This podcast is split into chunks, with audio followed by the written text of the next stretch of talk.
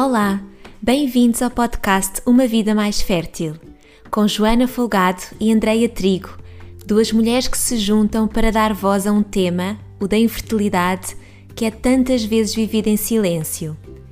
O podcast onde encontras toda a informação e apoio para viveres uma vida mais fértil. Se queres ficar a par de todas as nossas iniciativas, segue-nos nas nossas redes sociais, em Vida Mais Fértil ou no nosso site www.umavidamaisfertil.com. Obrigada por estares aqui conosco. Olá, eu sou a Joana Folgado e hoje estou à conversa com a nutricionista Marta Magriço, que nos vem falar do papel que a nutrição pode ter no caso de um diagnóstico de endometriose. Não sendo possível a cura, Marta explica-nos que a alimentação e os estilos de vida podem ter um impacto positivo na redução dos sintomas e no retardar a evolução da doença. Fica a conhecer mais sobre este diagnóstico, sobre o que é uma dieta inflamatória, o que se pode fazer e o que se deve evitar para melhorar esta condição. Ouve e inspira-te. Esperemos que gostes.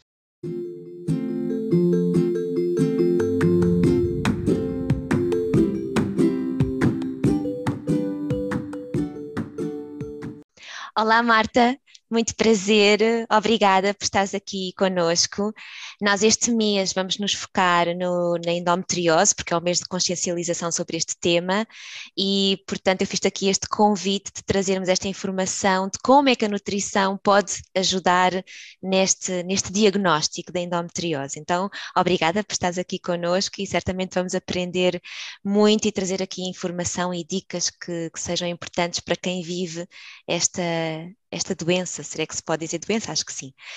Queres nos falar um pouquinho sobre, nós já temos aqui, já te, já te tinha anunciado antes que temos já um podcast gravado com o médico, onde falamos também sobre este tema, para quem isso fizer sentido complementar, pode ouvir esta gravação, mas eu acho que ainda assim seria importante caracterizarmos um bocadinho o que é endometriose, que sintomas é que, é que a mulher pode estar alerta para, para saber se, se, se, tem algum, esta, esta doença. Falámos um pouquinho sobre isto antes de avançarmos para como é que a nutrição pode ajudar. Sim. Olá, Joana. Olha, antes de mais, obrigada aqui pelo, pelo convite que me foi feito. Gosto muito de estar aqui à conversa sobre, sobre este tema, especialmente neste mês, não é? Que é dedicado aqui a, ao seu estudo e à sua, e à sua divulgação. Então, a endometriose, efetivamente, é aqui uma doença, pode, pode-se chamar de doença, sim, porque é uma doença inflamatória crónica, e basicamente aquilo que acontece é que há uh, o aparecimento de tecido endometrial fora da cavidade uh, uterina, ou seja, o endométrio é basicamente aqui a parede que reveste o nosso útero, e aquilo que acontece é que há o crescimento deste tecido endométrico fora do útero, uh, muito na cavidade pélvica, ou seja, nos ovários, nas tropas de falópio, uh, mas também pode crescer noutros, noutros locais, depende um bocadinho daquilo que é, que é a intensidade da doença, pode crescer noutros locais, como por exemplo na bexiga, uh, no intestino, e há aqui uma relação muito, muito uh, próxima, muito é? direta com, exatamente, com a saúde, com a saúde intestinal, até porque uh, o, a endometriose causa aqui alguma desbiose intestinal, ou seja, também alguma alteração pode causar alguma alteração da flora, da flora intestinal. Um, em relação a sintomas, como tu estavas a dizer, uh, depende um bocadinho também daquilo que é uh, a intensidade da, uh, da doença. Porque há senhoras que vivem completamente assintomáticas a vida toda, e daí, por exemplo, a prevalência é uma coisa muito difícil de se determinar na endometriose, precisamente por isto como há senhoras que vivem sem sintomas a vida toda, acaba por nunca se explorar uh, se têm endometriose ou não. Há senhoras que têm sintomas muito ligeiros e que acabam por ser desvalorizados, não é? E só quando existem aqui uh, muitas manifestações, manifestações com uma intensidade bastante uh, forte, então é que acaba por, por se explorar mais. Hum. Mas, desculpa, as manifestações clínicas mais comuns são a dismenorreia, ou seja, esta dor uh, menstrual que pode surgir antes do, do, da menstruação aparecer e ali de forma mais intensa também nos dois primeiros dias da menstruação. Uhum. Uh, a menorragia também, ou seja, este fluxo menstrual muito abundante. A dor na região pélvica, e aqui também é preciso explicar que a dismenorreia pode ser primária ou secundária, e quando é secundária, normalmente é porque existem aqui alterações, efetivamente, na região pélvica. Uh, e esta dor na região pélvica não tem que ser cíclica, ou seja, não tem que estar sempre presente em todos os ciclos, pode aparecer ou não. Uhum. Exatamente. Uh, a dor sentida durante ou após a relação sexual, e depois, dores mais comuns, seja, mais comuns, não é mais comuns, é mais uh, de dia a dia, no fundo. Uhum. Uh, portanto, a dor quando se vai à casa de banho de xixi ou quando se vai uh, defecar. Quando se vai defecar, pode ser acompanhada aqui por episódios de obstipação e diarreia, e daí nós também fazemos aqui uma associação entre a endometriose e também aqui todas as questões do intestino, nomeadamente também aqui a síndrome do intestino irritável. Para além disso, a fadiga e depois aqui também as questões relacionadas com, uh, com a fertilidade, não é? Sim, e hum, em, em, relação a isso, portanto, há mulheres que não têm quaisquer sintomas, portanto, nunca chegam a saber e podem estar a passar por infertilidade. Uhum. Como é que se diagnostica de uma forma concreta, não é? Se, se de facto a mulher tem ou não esta doença? Pronto, há esta avaliação clínica, não é? E depois tens meios complementares de diagnóstico para, para fazer o diagnóstico, não é? Ecografias pélvicas, abdominais, etc. Um, e numa, numa pesquisa mais aprofundada, vá, pode ser, pode ser feita através também de cirurgia, ou seja, da laparoscopia. Ok, ok. Cirúrgica. Ok. E, e diz-me uma coisa, porque mulheres que têm isto pensam, mas qual é que é a causa, não é? O que é que, porque é que eu tenho isto? Será que há alguma coisa que eu estou a fazer mal para que isto esteja a acontecer? Que causas é que, que tu vês existirem para esta doença? Olha, uh, uh, eu posso dizer que ainda não existe aqui uma causa completamente uh, definida, ou seja, esta história natural da endometriose ainda permanece aqui um bocadinho desconhecida mas as evidências mais recentes sugerem que existe aqui que existem causas multifatoriais, ou seja, causas genéticas, uhum. fatores genéticos, fatores ambientais, e um dos fatores ambientais é, por exemplo, a exposição na fase adulta aos disruptores endócrinos, que alteram aqui toda a nossa regulação hormonal, Uh, e outros fatores de risco modificáveis, como o estilo de vida, como a alimentação, e aí é preciso esclarecer que não é a alimentação que vai causar a endometriose, está bem? nem é a alimentação que vai curar a endometriose, mas pode aliviar muito a sintomatologia associada à endometriose. E aquilo também que tem visto, uh, e isso é muito curioso, é que parece, parece existir janelas críticas aqui de, de, de exposição e desenvolvimento da, da, endometriose. Se nós pensarmos, quando é que nós começamos a ter aqui uh, os sintomas associados à endometriose? Esta dor associada à endometriose surge mais frequentemente na nossa fase ou da adolescência ou da fase adulta. Portanto, aquilo que se tem vindo a perceber é que, se calhar, todos estes mecanismos de desenvolvimento da, da doença ocorrem mais precocemente, em estágios mais precoces da nossa vida. Chega-se a pensar até que pode, podem, podem se desenvolver já in utero, não é? Uh, e as posições no, no, no, início da vida, por exemplo, as malformações uterinas com que podemos nascer, que às vezes até são malformações muito, muito pequeninas e que não são logo, não são logo detectadas. E isso pode ser, hum, pensa-se que pode ser uma, uma, uma, uma das causas, não é? Entre, entre as outras coisas, por exemplo, em relação aos fatores ambientais, aqui a, a, hum, a exposição a substâncias a, a endócrinas, em relação ao estilo de vida e, neste caso específico, em relação à alimentação, por exemplo, o consumo de carne vermelha e o consumo de, de, de gorduras trans também têm sido aqui uh, associados, portanto, ainda está, ainda está a estudar. Não existe uma coisa específica, não é? Não existe uma causa específica, mas existe aqui um conjunto de causas que podem ajudar a disputar efetivamente a, a doença. Uhum. Isso, mas ainda se houver um fator genético. Sim, ou seja, é, se calhar em grande parte das situações pode ser esse fator genético, e, mas também pode se desenvolver ao longo do tempo. Portanto, o facto de eu não ter dores no passado eh, na, quando tive a menstruação pela primeira vez e assim, não significa que eu depois não possa vir a ter no futuro. Exatamente. E depois também tem sido, há, há uma coisa muito curiosa, desculpa interromper-te, que é, também tem sido associada aqui a alguma. Uh, e tem, desculpa, foi feita uma correlação recente entre também a endometriose e uma resposta exacerbada aqui do sistema imunitário. Porque já se percebeu que as senhoras que têm endometriose têm um conjunto células, que são os mastócitos, uh, que são produzidas em maior, são produzidas em maior quantidade, uh, basicamente no, no tecido endometrial afetado, não é? Neste, nestes focos de, de, de endometriose, do que as senhoras que não têm endometriose, basicamente. E isso é muito curioso. Isso faz com que depois haja também aqui uma. É giro ver como está tudo relacionado, não é? Depois, isso faz com que haja uma libertação exacerbada de histamina, a histamina, por sua vez, gera aqui uma série de sintomas, nomeadamente as dores de cabeça, antes da menstruação aparecer, estas dores menstruais uh, mais intensas, uh, portanto, é agir ver como isto está, como isto também está relacionado. Relacionado, sim. E Sim, sim, desculpa, força. Desculpa, porque eu depois não me lembro de coisas. Sim, sim, diz isso. Basicamente, a histamina também, estou a dizer que a, a endometriose também é aqui uma doença um bocadinho dependente do, do estrogênio, não é? E a histamina é como se fosse a melhor amiga do estrogênio, portanto, quando uma está aumentada, a outra também pode, também pode estar. Um, e, e, isso também pode acontecer aqui nas mulheres com, com, com endometriose. E uma das estratégias alimentares também passa por aí. Uhum. Sim, e hum, o ter endometriose não significa só por si que a mulher não pode engravidar, pois não? Não, não, não. Não, de todo, de todo. Tanto que uh, a, a, ideia também na, na, endometriose é um bocadinho de reverter o quadro, não é?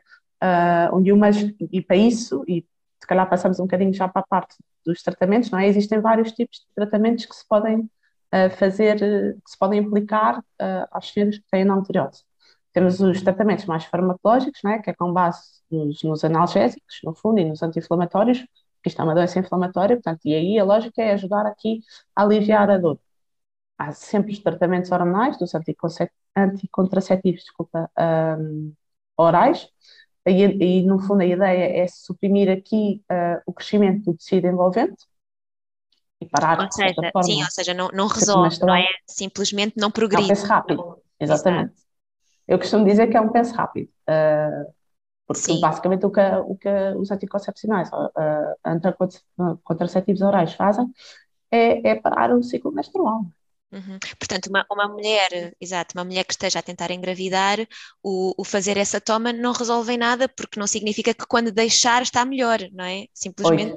simplesmente ficou na mesma simplesmente ficou na mesma. Eu, eu, pergunto isto porque às vezes, pronto, parece assim um pouco estranho, mas já ouvi situações em que, em que aconselharam a toma durante um determinado momento. Uh, e eu estranhei muito, porque na verdade não significa que depois esteja melhor, não é? Sim. Pode aliviar os sintomas, mas depois e vai ter que lidar. Exato, mas vai ter que lidar com a situação como estava, não é? Exato, exato. Exatamente. Uh, uh, não reverte, não é? Para é a progressão. Uhum. Depois, pode ser necessário, mas isto, isto cada, cada mulher tem que ver depois com o seu médico assistente, não é? Porque isto já sai aqui fora um bocadinho do meu, meu âmbito. Uh, mas há a intervenção cirúrgica, não é? Para retirar aqui uh, as lesões. Mas ainda assim, esta intervenção cirúrgica também não é um tratamento que garante, que vai garantir que os tecidos, os sintomas não voltem a aparecer, não é? É um tratamento para aquela altura, para efetivamente retirar as lesões. E as lesões podem condicionar a gravidez. Portanto, uhum. faz a intervenção cirúrgica, não é? Imagina que tens lesões ou tens uh, crescimento de tecido uh, à volta dos ovários. Isso pode condicionar a tua ovulação. Se calhar tiras, até consegues uh, retomar uma ovulação uh, saudável, saudável entre uhum. aspas, não é? Um, e consegues engravidar. Mas isto não significa que depois, a seguir à gravidez, etc., não, não, não, Exatamente, não é? Mas aí, por exemplo, entra a parte, eu acho que é aí que entra o tratamento, não farmacológico, que é a minha área, que é a área da alimentação, que serve um bocadinho também um, para, para aliviar, sim, a sintomatologia, não vai tratar, mas pode ajudar, se calhar, a, a espaçar mais este aparecimento, não é? Uhum. A, a, a, a retardar, não é? Exatamente. A prolongar o, o, o, aparecimento de novas lesões, não é? é exatamente, exatamente. Uh, até porque vários estudos têm vindo aqui a mostrar que a reeducação alimentar, eu gosto muito de me focar neste, neste ponto, não é? Uh, pode ser aqui um complemento importante, efetivamente, no tratamento, no alívio da sintomatologia, mas também na diminuição da probabilidade do desenvolvimento da doença. Uhum. Hum, isto, sim, sim, sim, este, este, este, tal retardar, não é? Uh, isto porquê? Porque a alimentação, no fundo, vai afetar vários processos. nomeadamente a inflamação, o metabolismo daqui das prostaglandinas, que são estes compostos inflamatórios e que vão estar mais exacerbados, e a atividade também estrogénica.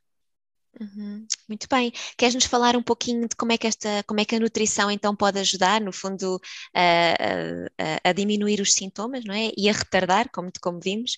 Como é que a nutrição pode que, que com a alimentação, não sei se a suplementação também faz aqui diferença, estilo de vida.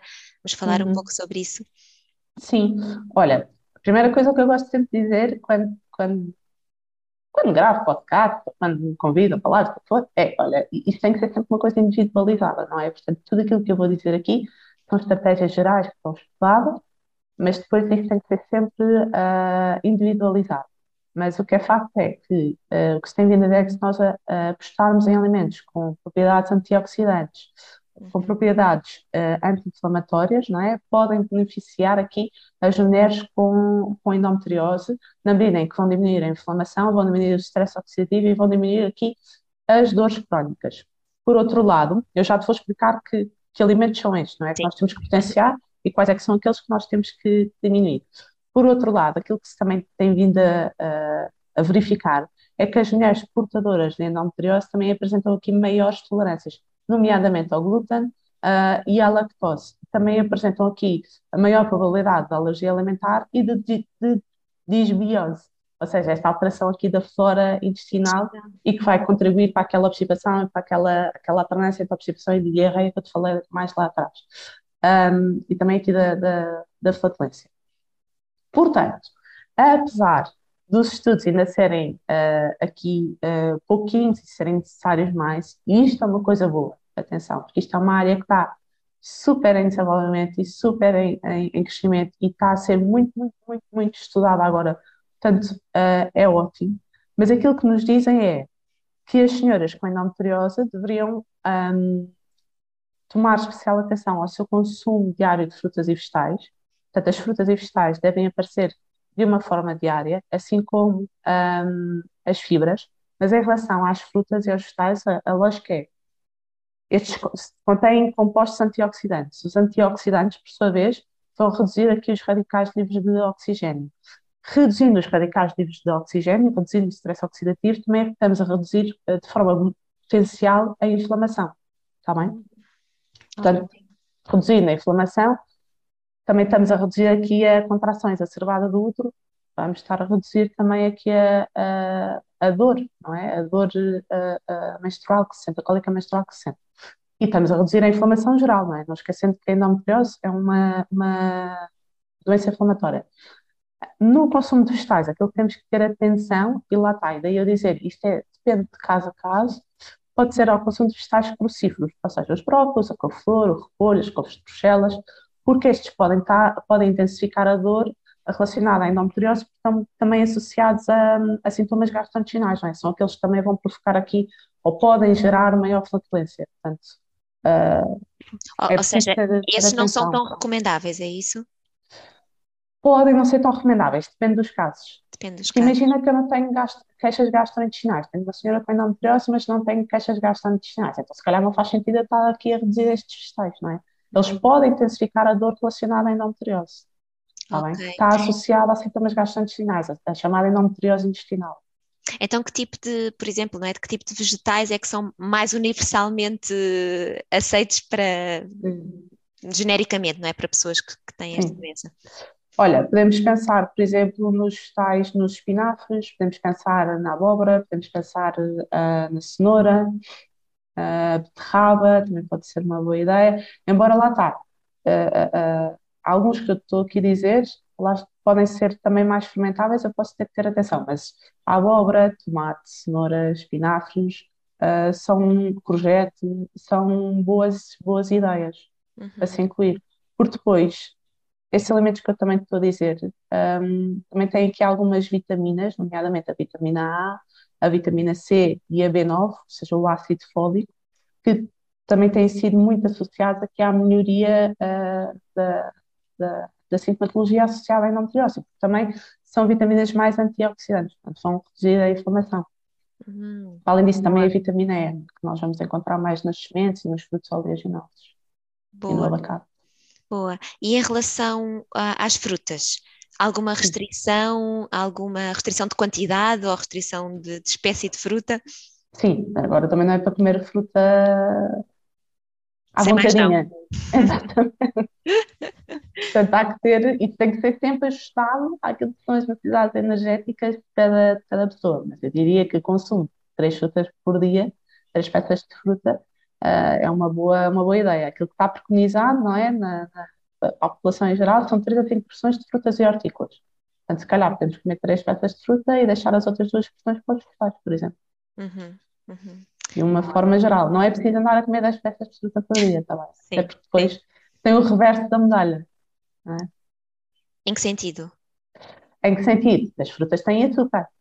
Pois, muita, muita glicose. Naturalmente presente, mas têm açúcar. O que é que vai fazer? Aumentar os níveis de glicose. Quando temos os níveis de glicose demasiado elevados, o que é que estamos a fazer? Aumentar a inflamação. Uhum. Isto é Portanto, sempre um equilíbrio frágil, não é? É sempre um equilíbrio frágil, sim, sim, sim. Uh, uh, e na endometriose especialmente, sabes? Eu acho que como, é, como ainda, ainda há tanto por explorar e por conhecer, eu acho que é quase aqui andarmos em, em pezinhos de lã, não é? E é não esquecer que isto, se calhar, isto, isto, isto é uma doença que, que acaba por ser limitante, não é? Porque impacta na qualidade de vida no dia a dia destas mulheres. Portanto, é mesmo preciso andarmos aqui em pés de lã e, e, e, é preciso fazer aqui uma coisa muito chata que é o ir testando. Ir testando quais é que são as estratégias que, que resultam, exatamente, porque não é linear, não é dizer, ok, então vai fazer isto, tal, tal, tal, tal, com 100% de certeza que aquilo vai correr espetacularmente. Não consigo, adorava, mas... Uh, ainda não temos esse poder, mas, não é, Marta? Não, sim, ainda no outro dia também tive um pedido, uma, uma senhora que tem endometriose e que me disse que estava a voltar a ficar com queixa e disse, ok, então agora vamos experimentar aqui outra estratégia. E vou-lhe mudar um bocadinho aqui a parte do, do, do, plano e experimentar aqui outra, outra componente daquilo que pode ser um possível uh, tratamento, não é? Sim. Não farmacológico. Sim. E falavas também das fibras, não foi? Um, de que forma? Em que alimentos? Como é que é aconselhado? Okay. Queremos, queremos potenciar aqui, neste caso, o consumo. Uh, uh, podemos ir buscá-las aos hortícolas, sem dúvida, podemos ir buscá-las às frutas, Buscá-las também aos uh, alimentos ricos em hidratos de carbono complexos, mas com baixo índice glicémico. Está a ter atenção aqui esta questão uh, uh, da glicemia tentá-la manter em valores bonzinhos. Portanto, também podemos ir buscar cereais e derivados integrais, olha, a quinoa, os flocos de aveia são uma boa ideia, o arroz integral é uma boa ideia, a batata, a batata doce, as leguminosas, e atenção que as leguminosas aqui também podem ser mais fermentáveis, lá está a volta a dizer que isto é ir tudo, tudo distante, mas no geral são boas, boas fontes. Uhum. E depois também podemos pensar, e aqui tu há bocado perguntavas-me sobre a suplementação.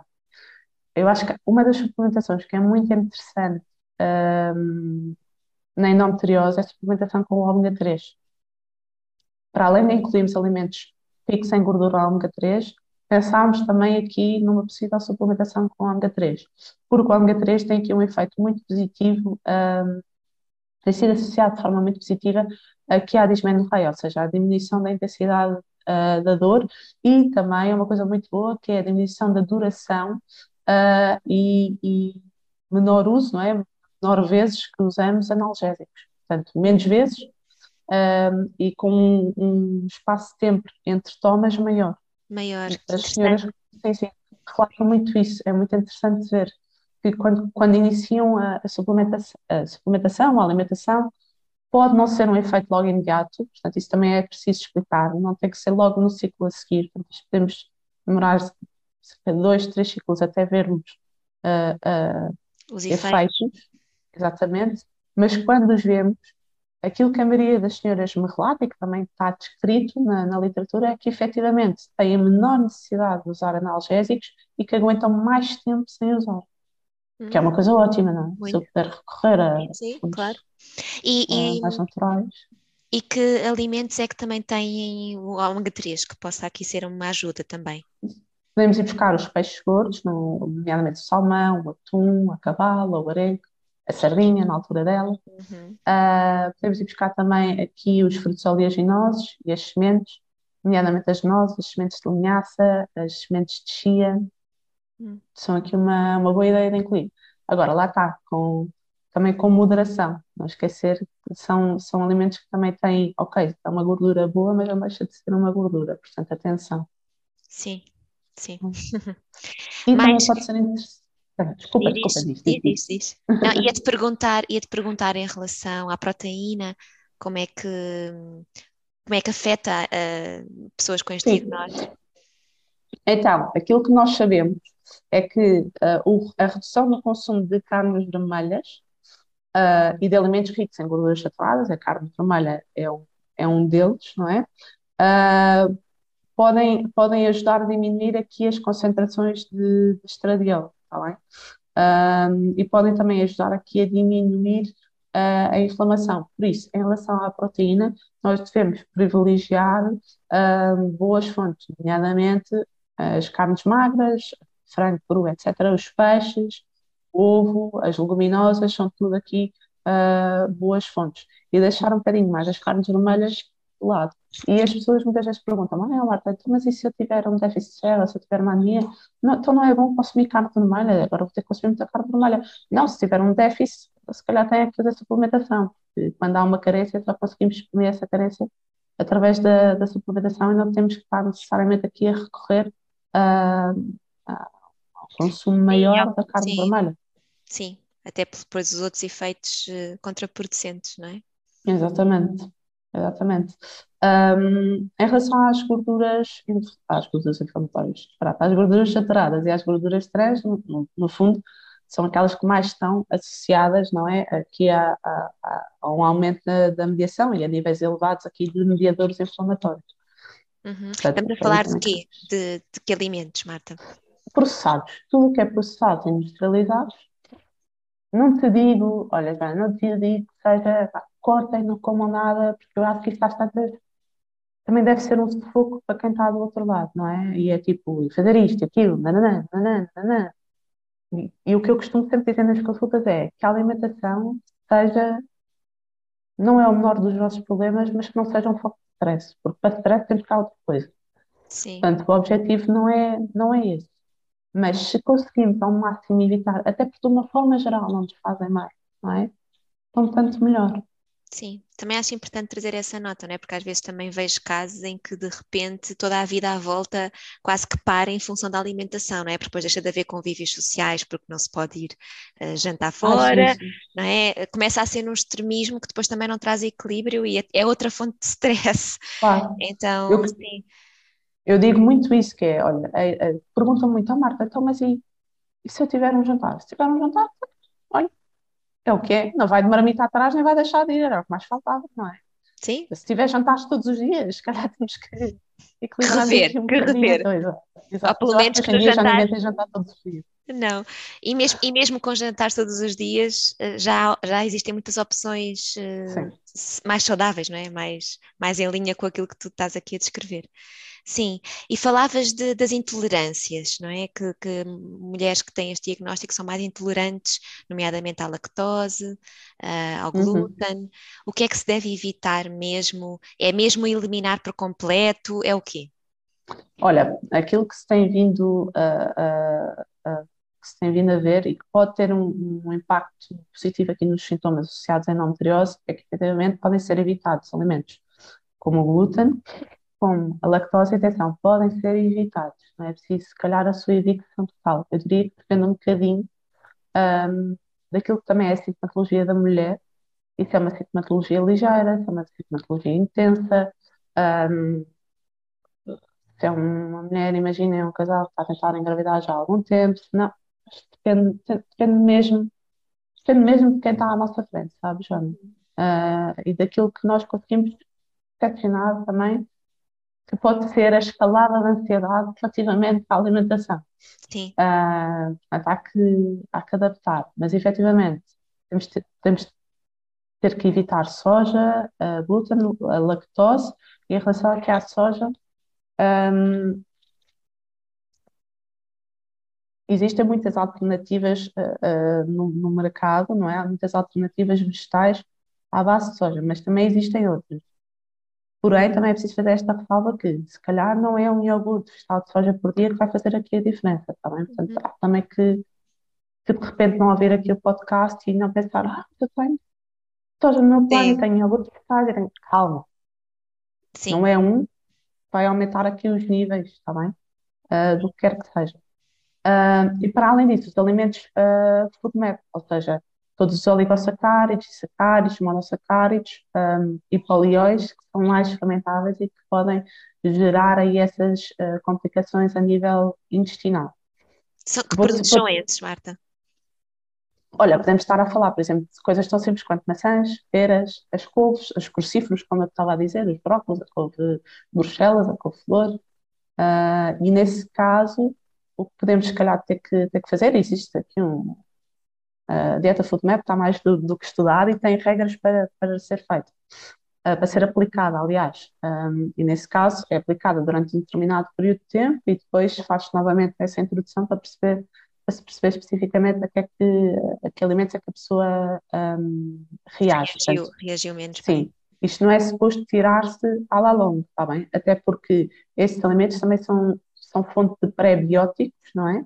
São fontes de fibras, ah, que vão alimentar as boas bactérias do meu intestino, os probióticos. Portanto, ah, também não é, não, não é para fazer sozinho, ah, Nem é continuado tipo- no tempo, é? Exatamente, exatamente, sim. Em relação a ir, eh, basicamente, eh, eh, tratando um a um destes elementos que eu te falei, em relação à soja, aquilo que nós sabemos é que a soja é rica em fitoestrogénios, não é? E estes fitoestrogénios, aquilo que podem fazer é estimular a atividade eh, estrogénica. Não vamos esquecer que a endometriose é aqui dependente, é uma doença dependente, vá, entre aspas, do, do, do, do estrogênio. Ah, por isso, nós não queremos estar a estimular demasiado este consumo de alimentos ah, com fitoestrogénios para não estimularmos demasiado a atividade do estrogênio, tá bem? Certo. Porque, no fundo, aquilo que, que, que queremos é reduzir aqui, reduzir aqui aquilo que é, que é a sintomatologia. Mas ainda assim, mesmo em relação à soja, são precisos mais estudos ah, para dizermos de forma concreta que é preciso evitar, não é? Ah, que é de género, que é preciso evitar, não, que não se pode consumir. Portanto, aquilo que nós fazemos até agora é, ok, sabemos que isto pode estimular a atividade estrogénica, então vamos mediar o consumo. Não vamos retirar completamente, vamos mediar o consumo.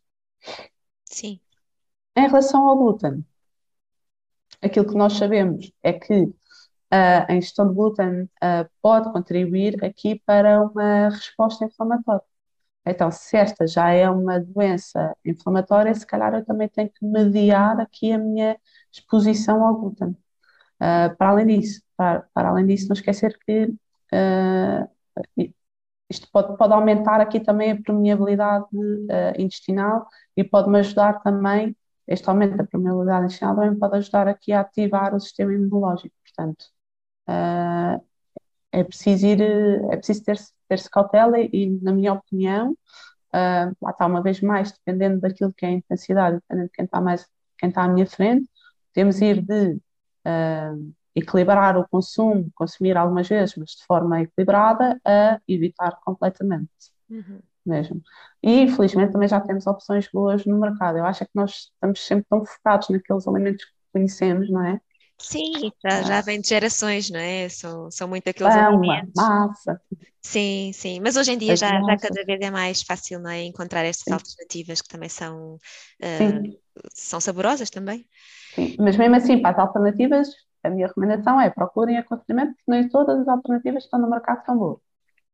Ok, Umas melhores ok. que outras. Há alternativas Sim. que são sem glúten e que depois têm imensa gordura, têm imensas gorduras trans, imensas gorduras saturadas, que depois o outro lado menos É interessante, não é? sempre difícil conseguir perceber o que realmente é bom, não é? Sim, isto assusta um bocado, não é? Porque assusta. pensas, bolas, e agora?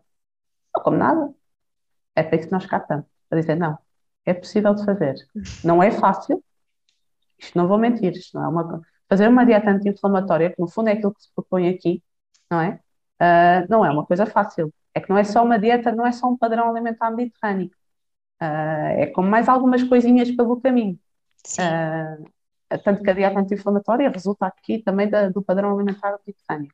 Mas é um bocadinho mais exigente. E, e isso às vezes pode ser assustador. Mas para isso é que nós cá estamos. Pois, ainda bem. Mas olha, diz-me uma coisa: estas pessoas que tu dizes que pode ter de, de, eliminar completamente, significa que elas nunca mais vão poder comer isto? Disseste em relação às cookies que não, que volta, não é? Mas, por exemplo, em relação ao glúten, tu dizes, então se a pessoa tem endometriose, vai continuar a desenvolver, então significa que nunca na vida vou poder fazer, comer mais isto. É, é isto que estamos a falar?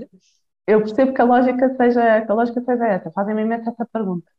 Um, Olha, vou-te dizer, imagina que é uma senhora que está, está a pensar uh, que o objetivo é engravidar um, e alcançamos a gravidez. Nesse caso, aquilo que eu peço é que, pelo menos durante o primeiro trimestre da gravidez, que é uma altura sempre mais sensível, que não haja aqui flutuações e que ainda consuma mesmo. E depois, claro, podemos ir introduzindo aos poucos e percebendo como é que vai reagindo. Imagina que não é esse o caso, que é só Uh, uma senhora que efetivamente tem ali sintomas muito exacerbados, uh, muito intensos, e que nós conseguimos controlar aqui um bocadinho, conseguimos uh, minimizar, aliviar, retardar, o que for. não significa que a seguir não se volta a testar, ir introduzindo aos poucos. Hum. Agora, não acho que seja preciso, de repente, a passar de um, de um 8, não é? De, de não consumo para um 80, que é um consumo excessivo. A lógica também não é essa. Sim. É? Até porque uma alimentação equilibrada é aquela que é variável. Percebes? Portanto, a lógica é: eu não tenho que evitar, se calhar, a vida toda, eu até posso ir introduzindo, mas eu vou mediando a resposta. É? Eu vou, vou, vou vigiando, vou percebendo como é que a pessoa se sente, para perceber se temos que voltar atrás ou se podemos ir dando mais um bocadinho ou não porque pode acontecer então que o organismo, no fundo, eh, se volta a equilibrar ao ponto de, de conviver melhor com este tipo de alimentos, é isso? Imagina, se tu, se tu, consegues diminuir a inflamação, o objetivo é diminuir a inflamação, não é? Diminuir a sintomatologia. Se tu consegues ter isso controlado, vais testando até depois onde é que consegues okay. ir. Não é? Mesmo, mesmo na, na, na, dieta, no food map, nós dizemos isto muitas vezes, olha, a, a, a questão aqui muitas vezes não está no alimento em si, está na quantidade de vezes que nós ingerimos este alimento. Uhum. Sabes? E aqui pode ser a mesma coisa. Se calhar, se eu ingerir uma porção por dia, imagina no pão, e é um bom pão, está tudo ok. Mas se calhar, se eu comer pão, massa, bolachas, tatatá, tatatá, a coisa já não vai correr bem e vai descambar. Certo. Sim, sim, sim. É, é. Daí, eu acho que a endometriose, digo, para mim, é das doenças mais desafiantes uh, de acompanhar, não é? Sim. sim. sim é sempre este jogo de cintura, sempre este. Então vamos ter, volta atrás, então vamos buscar isto, não sei o quê. E é, e é, é tramado por isso, não é? E, e, e, é tramado também ver que do outro lado, às vezes há um desespero que nós não conseguimos funcionar de forma óbvia. Sim, tem, tem que ser muito por, por teste, não é? De ver o que é que Sim. funciona. E para isso tem que também ter haver, tem que haver muita consciência, não é? É difícil, é difícil separar, conseguir num dia dizer eu acho que é este alimento que me está a fazer mal, não é? Porque num consumo diário há tantos alimentos que são ingeridos, não é? Então é, é complicado conseguir esta conclusão óbvia, não é? E, e as próprias situações do dia a dia, imagina se tiveste um dia mais estressado, não é? Pois, exato. Outros fatores, outros, outros fatores, não é? daí, daí a alimentação ser uma coisa tão. Também difícil de estudar. Desafiante, exato, exato. Não, não queria dizer difícil, mas desafiante. É muito, muito desafiante, porque existem grandes fatores que podem influenciar isto, não é? Claro que sim, claro que sim. Então falámos da soja, falámos de, do, do glúten, dos laticínios. Queres dar aqui alguma nota também que possa ser importante? Pronto, a lógica também é esta, ou seja, a lactose pode ter aqui, aqui uma associação também a relação à inflamação, não é? Pode ajudar também a potenciar aqui a inflamação, portanto a lógica também é, dependendo dos casos, Uh, e dependendo daquilo que é a sintomatologia, etc, etc, como temos vindo a falar, podemos ter que evitar ter um consumo pontual, ou podemos ter que retirar e depois voltamos a introduzir para perceber como é que, como é que, como é que a coisa se comporta. Uhum. É, segue muito a lógica do glúten. Do glúten, sim. Bem, e há assim mais alguma, alguma dica que, que, seja aqui importante falar, portanto já falámos daquilo que é aconselhável e daquilo que não é, mas fal, faltou aqui alguma coisa que seja importante? Eu acho que aquilo que é mais importante é mostrar que, olha, quanto, quanto mais variada, mais equilibrada, mais simples e natural for a nossa alimentação, melhor. Não é preciso inventarmos aqui grandes coisas, sabe, Joana? Uhum. Não é preciso termos pequenos almoços XPTO, nem refeições tipo com 30 mil coisas à mistura, nem ultracromas e eu acho que as pessoas têm um bocadinho essa ideia. Sim. que a alimentação saudável, que é muito. E, e repare, isto às vezes também é um bocadinho culpa nossa, não é? É aquilo também passamos na- nas redes sociais. Isto é preciso, tipo, 30 mil uh, coisas por uma linha uh, para se conseguir fazer uh, Uma receita com. uma- Exatamente. às vezes as receitas, logo com aqueles ingredientes que a pessoa não conhece, né? Fica logo a pensar, não, já não consigo, eu não consigo fazer isto, não é? E depois, depois estamos a falar aqui de coisas simples, não é? Simples. Estamos, estamos mesmo a falar de coisas simples. É uma das coisas que eu mais gosto de trabalhar. É, não é preciso inventar. Não vamos inventar a roda, está bem? É, keep it simple, o mais possível. Portanto, procurem aquilo, quanto mais natural for, quanto mais simples for, melhor. Aquilo que nós temos à nossa disposição. Fruta, vegetais, estes cereais que nós temos tanto na nossa, na nossa cultura e tão bons. Ah, os, os- as leguminosas também são muito pouco consumidas em Portugal e também são aqui uma boa, uma, uma boa ajuda. To- todas elas Ah. ou alguma em especial, Marta? Todas elas, todas elas. Todas elas. Grão, feijão, tudo. Sim. Ah, depois, depois lá está, pode ser preciso ajustar, mas, mas não, não, Um não, pouquinho de não tudo, procurem, não é? exatamente, um bocadinho de tudo, varia o mais possível. A ideia é isto, ser simples, ah, variado, equilibrado e pensem numa coisa, ao limite estão a potenciar a vossa saúde, no geral. Sim, acho tão importante essa mensagem. Sim, Percebes? E procurem ajuda, porque isto parece um bicho de sete cabeças e efetivamente não é fácil, mas procurem ajuda, porque é para isso que nós cá estamos, é esse o nosso papel, é esse o nosso dever, é estudar, ver que alternativas é que existem e apresentá-las. Uhum. E E, faz também sentir um complicado. caminho muito mais acompanhado, não é? E de facto é o que tu dizes, de pessoa para pessoa isto varia e aquilo que nós podemos ouvir e achamos que estamos a fazer muito bem, depois na verdade não estamos a fazer nada bem, não é? Então, É, exatamente. O Dr. Google não ajuda. ah, sim, sim. Portanto, sim. Olha, eu ia terminar a conversa perguntando-te aqui um conselho, mas eu acho que já deste o teu conselho. Queres acrescentar assim alguma coisa para as pessoas que nos ouvem? Já disse mas lá procurem, procurem ajuda e, e nós sabemos que é difícil e estamos cá para, para vos apoiar. Muito bem, Marta, obrigadíssima aqui por esta, por estas dicas práticas e por este, também por este conselho que, que também é importante para as pessoas que, que, que vivem estes, esta doença e procurar este apoio pode ser de facto aqui muito importante, não é? De, Uhum. de conseguir. Então, obrigada, Marta. Obrigada, foi muito bom, gostei muito. Um beijinho, obrigada. Beijinho.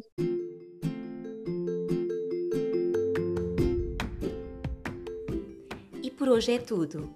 Obrigada por teres ouvido este episódio. Deixa-nos os teus comentários, sugestões e perguntas. Estamos aqui para te ajudar a viveres uma vida mais fértil. Segue-nos nas nossas redes sociais, em Vida Mais Fértil, e não percas o próximo episódio. Até já!